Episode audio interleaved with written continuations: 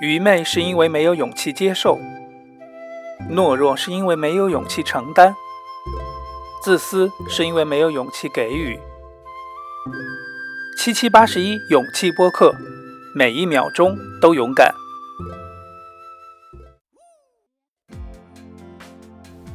大家好，我是七七，欢迎大家又来收听我们的七七八十一勇气播客。那呃，今天这期节目的呃主题呢是关于英语的。那英语其实是大家都会说，大家都听过。嗯，为什么要做这期节目呢？其实是因为我在呃国外生活三年了，我对呃这门语言呢，在呃有一些嗯不能说特别的看法，应该说有一些有一些感触吧。呃，这期节目的名字呢叫做呃东亚雅夫，那这个词我用的是非常非常的重，其实很有我很明显的倾向性的观点。那呃这个词是不是用的太重了？我们不妨来听听来看。那首先呢，那我尝试用英语来做一下节目的这个开头，看行不行哈？我从来没做过。呃，Hello，呃，This is 呃 Double Seven，呃，Courage Broadcast Channel。Welcome to listen to us.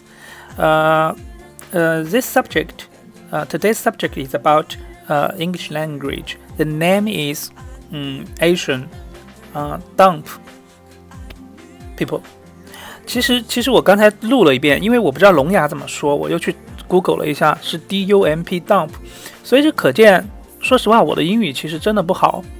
呃，你想想，都三年了，dump 应该算是一个。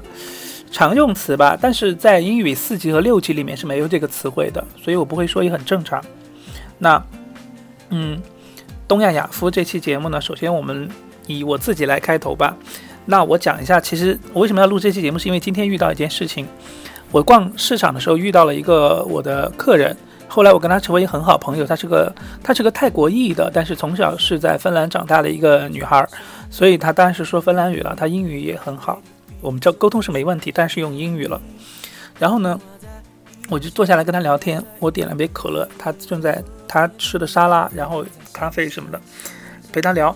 然后呢，我发现他的那个脸颊上有一个眼睫毛，对不对？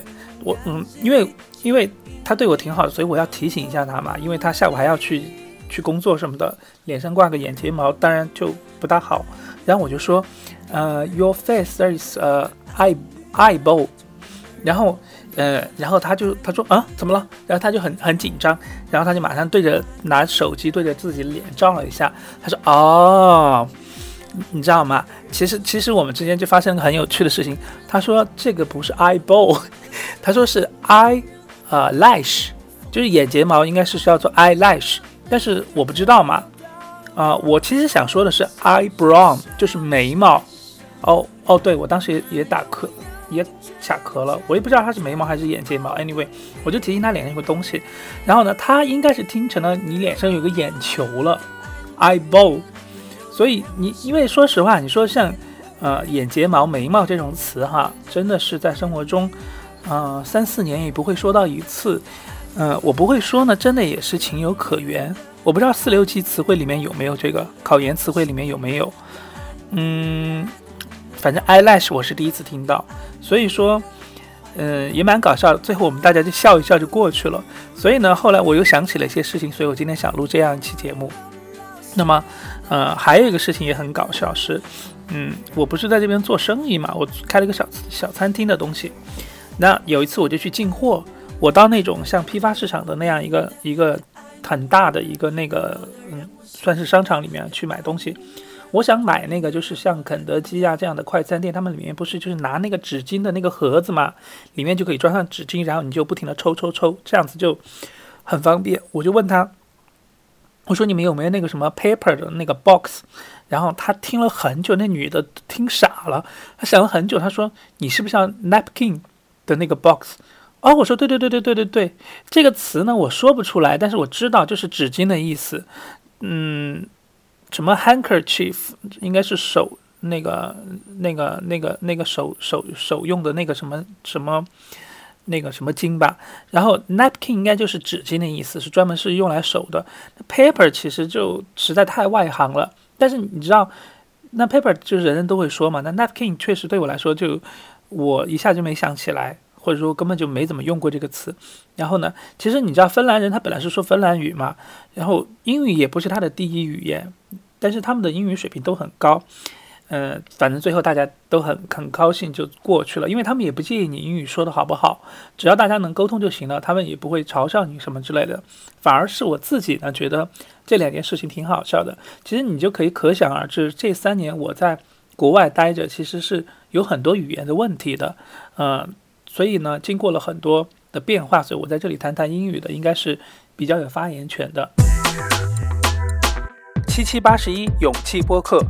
每一秒钟都勇敢。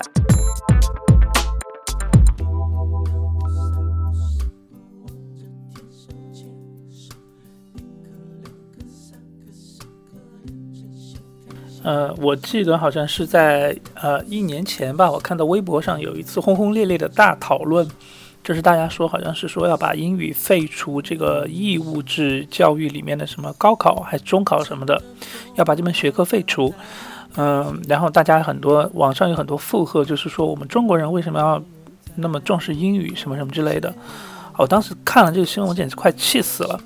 我觉得中国人不仅应该不能废除英语，而且应该更加提高英语的这个呃嗯它的重要性。你就知道英语它其实只是个语言，它是个工具，你何必把它扣上什么中国、英国什么什么什么中方、西方的这样什么什么的一些帽子呢？它只是个语言，就像牙刷一样，它是哪个地方生产的根本就不重要。你这种这种什么民族自豪感，毫无意义的民族自豪感，只只是一种我觉得太愚昧了。因为你在国外你生活一下你就知道了，中国人的英语简直就是真的就是差。而且呢，嗯，这个差呢是，嗯，就是大家相比就好像奥运会一样，就是就是你在这个方面就是不行，就好像游泳，打个比方说以前中国的游泳和田径，它就是不行，你不思进取，你还在那说什么说啊，我们田我们为什么要田径？我们就乒乓球就好了，我们要我拒绝练田径，你就觉得就很傻。而且你知道，嗯，因为我是过来读书嘛，所以呢，我当然就是。经历了读书的这些问题，首先，嗯，我们是三个人一个寝室，不是一个寝室，一人一个房间，是一个一套房子，就是 apartment。然后呢，有一个有一个墨西哥人，有一个印度人，然后呢，大家是室友嘛。你知道，那墨西哥本来就美国旁边，人家那英语就还挺好的，当然他有些词也很搞笑。他有的时候有些简单的词汇他都不会，然后呢，印度人，印度人就更夸张了。印度的人的英语非常非常好，因为他们是殖民地嘛，被英国殖民地了很久。然后呢，基本上英语是官方语言，但是他们那个英语就带了一种就是他们自己的那种风味儿，很难听得懂，就是他们有那个口音，就好像河南英语或者什么英语一样，非常非常搞笑。他们的英语，但是人家就是说，但是这两个国家的优势是什么？他不怕英语。他就随便说，他也随便听，他的听力和他的表达都比中国人好。然后呢，我呢，你知道中国人有个最大的问题是什么呢？他听不懂，他又不好意思问，就是说，嗯，你能再说一次吗？你不好意思问呢，可能哪怕你脸皮厚一点，比如说老师在上面讲课，因为芬兰人，芬兰的大学是这样子的，有百分之五十的课程呢是用英文教的，有百分之五十课程呢是用芬兰语教的。像我们这种国外的这种留学生根本没问题，你就全部选那个英文的课程就好了。然后呢？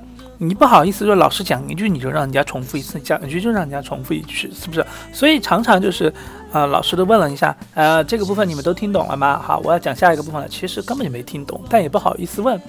那平时的生生活的交流也是这样子的，常常都是那种，嗯，很尴尬的。人家说了半天，说，呃，我们接下来要玩一个游戏，你连规则都还没听懂，人家游戏都已经开始了，然后自己内心慌得不得了，也不好意思问，往往都是这样子。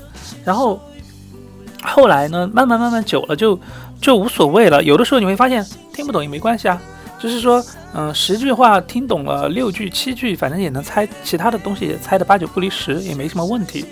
然后呢，慢慢慢慢也就过去了。然后再加上自己也不是很胆怯了，有些问题以前就是听不懂就不好发表意见嘛，现在管他的，我先胡说八道一堆再说。你你有问题你再来问我，然后我的语。语言标不标准不重要，因为发现大家都不标准，那个印度和那个墨西哥都不标准。嗯，你只管说就好了，听不听得懂是他的事。他还很惶恐，哎，你刚才说的是什么意思呢？还让你再解释一遍呢？Anyway，后来就不胆怯了。到现在，包括我现在不是做一点生意，我要做那个跟客人交沟通嘛，我不会说芬兰语，所以我们都说英语。其实四级和六级就够了。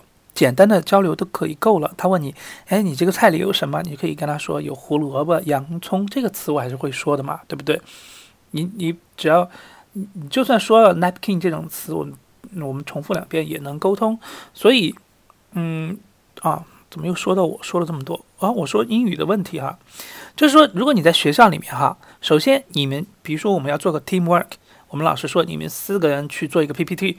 那你当然就要用英语沟通，对不对？大家互相都是发邮件呢，你人家也不会给你发墨西哥语，对不对？你也不可能给别人发中文。那所以平时的沟通都是英语，听课也是啊。第二个问题就是说，那比如说我们要写一个那个论文，对不对？这个论文打个比方说是关于信号处理的某一个什么什么的论文，那你在我们当然要搜资料了，你你在网上去搜，你搜中文的。呃，中文的都不一定能搜得到，有一些领域中国都还没研究呢，真的是这样子的。所有的关于这种论文的东西，大部分都是英语的。那那当然，那个论文的那个语言又又会比平常的语言又要就生活用语又要又要再再复杂一点。那你要是英语不好的话，你将会有非常大的阻力。所以我就觉得那个微博上的那个讨论非常奇怪。那全世界的商务。学术什么什么的都是用英语作为一个基础语言的，那你不看这些东西，你怎么发展呢？你跟国外，比如说我们中国的，比如说航天技术非常厉害，对不对？那你跟同行交流，我们去大家在一个一个大会议上，中国的、美国什么什么各个国家的人在一起的时候，大家都用英语的时候，你怎么能获取别人的那个获取别人的进步和发展？这个国际的发展呢？你就是闭门造车嘛？那不就是？那这是这是。一个问题，第二个问题就是说，在你在我们的生活当中哈，在我的生活当中，我不是要申请签证啊，或者是说要去警察局啊，或者做生意要给别人发邮件呐，什么什么之类的，对不对？这是平常生活。比如说税务局给你发个表格，人家芬兰还挺好的哦。虽然有些文件是芬兰语的，但是有些文件是英语的，那你要能看得懂嘛，对不对？你当然，我我说实话，我当然很喜欢看中文了。包括看电视，我也情愿看中中文的，那不经过大脑直接就懂了嘛？你要看英文的，总还是要去绕个圈圈。还有有的时候，这是这是刚刚说的是什么？第一个是学术，第二个是说生活，第三个我们说社交，对不对？社交有的时候很奇怪。我记得有一次，然后我跟别人说，我说我特别喜欢马特·达蒙，就是那个演那个什么，那个叫什么？伯恩就是那个特工的那个男的，后也是演那个火星救援的。我特别喜欢这个男演员。我跟别人说马特·达蒙，人家说马特·达蒙谁呀？然后呢，网上搜了一下才知道，那是那个应该叫 Matt Damon，就是好。包括他跟你说一些东西，他说你喜欢某一个什么电影吗？然后你说，我说我往往就是说，可能我喜欢，但是我不知道你在说什么。也许我是看过的，因为我们的生活就是这样子的。比如说，哎，对了，前不久那个他跟我说柬埔寨。柬埔寨这个英文是什么？我又忘了。你跟我说中文，我百分之百懂，对不对？你跟我说英文，我当然不知道你在说什么呢。柬埔寨那个好像它也不是那个跟那个英文差不多的词语，是有点变化的。你像越南哈，越南是 Vietnam。我刚来芬兰的时候，我根本就不会说。后来认识了几个越南的同学，多说了几次，我才知道是 Vietnam。你就觉得多尴尬，人家跟你自我介绍，哎，I'm from Vietnam，然后说了一遍，然后下课你问，哎，你到底是来自于哪儿的？他就说 Vietnam 吗？然后 Vietnam 是个什么东西吗？然后对不对？然后一来二去，最后你就懂了，Vietnam 是越南。但柬埔寨我真的又忘了，那天才那天就前两天才才遇到这个尴尬的问题。Anyway，就是说，意思就是说，呃，不管你是在中国生活。还是说你是在国外生活，英语都非常非常的重要。你现在的那个什么，不管是学术还是文化类的东西，还是说什么嗯音乐吧，还是说电影这些艺术啊这些东西，它所有的基本的那个准绳都是英语。七七八十一勇气播客，每一秒钟都勇敢。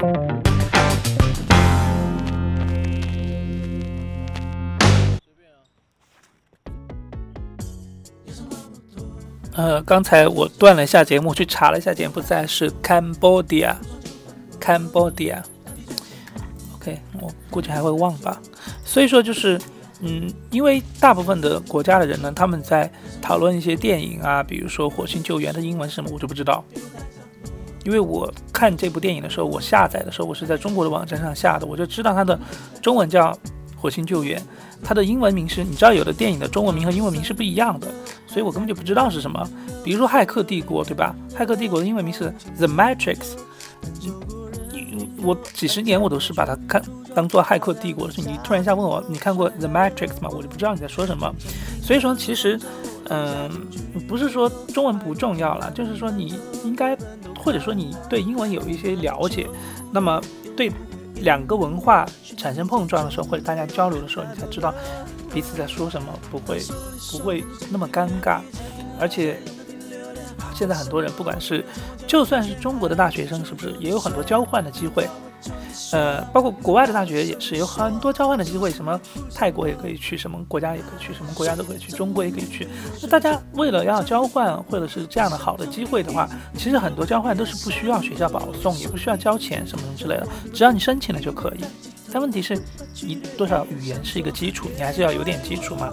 当然，它根本就不重要，它甚至连个科学都不算，学科都不算，我觉得它只是一门工具而已。好，说了这么多，我们来说说，呃，我在学英语的方面的一些，呃，那个那个，呃，经验吧。真的不好意思，我英语现在烂成这样，我还要说经验。大家要说说，第一个，不要太认真，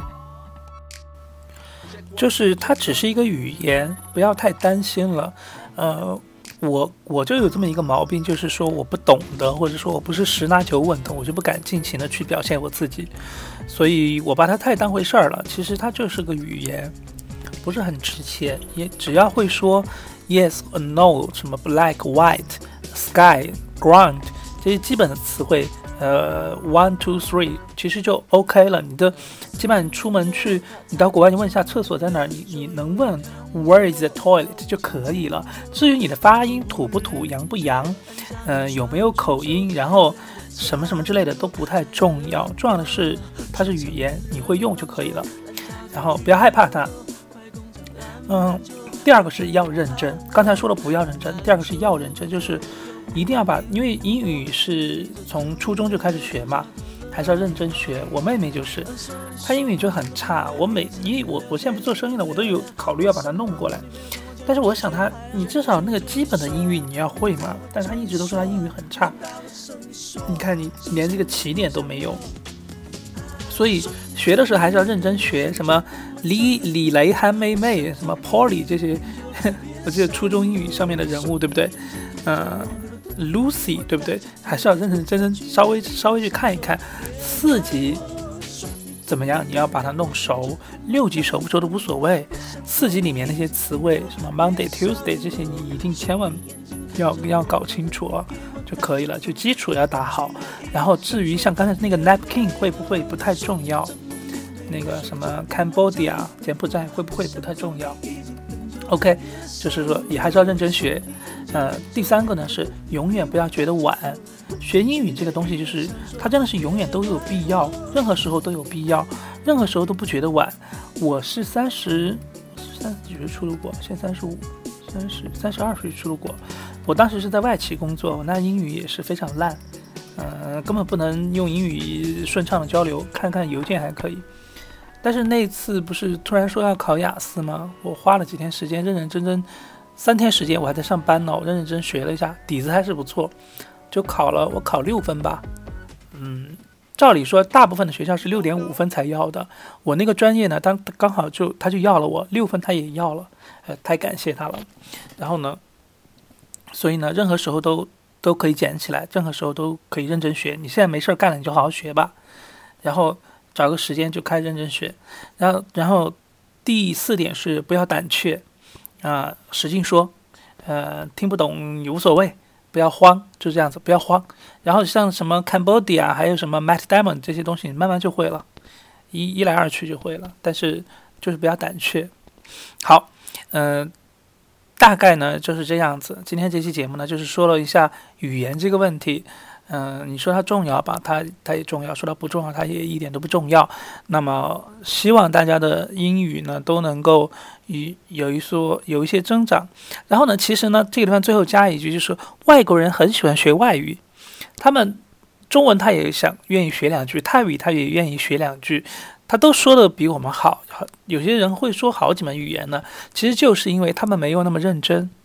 他们就觉得，哎，那只是个语言，就好像就好像炒菜一样，我要学一下番茄炒蛋是怎么炒的，那个我也想学一下，反正他也不要学多深，他就大概弄那么一下就可以了。所以好多时候有一些芬兰人呢，他跑来跟我说：“你好好谢谢，很好吃。”所以，所以其实学语言就是要这样一个心态，不要不要太担心它。呃，用一种娱乐的心态来面对它，我往往就是觉得，哦，语言是一个好大的构构架哦，要先先学什么韵母、什么声母，然后什么基本词汇，然后语法什么什么之类，不要这么去想它，把它当成一个炒菜，就是先放油，先放盐就可以了，这样子不要太 serious。好，今天的节目就是这样子，非常感谢大家的收听。那么从现在起呢，我将会在每期节目的后面加上一个下期的预告。同样的事情为什么会引发不同的评价？一千个人为什么会有两千种观点？鸡同鸭讲的问题怎么解决？欢迎关注下期节目《心中有尺》，权重分析法。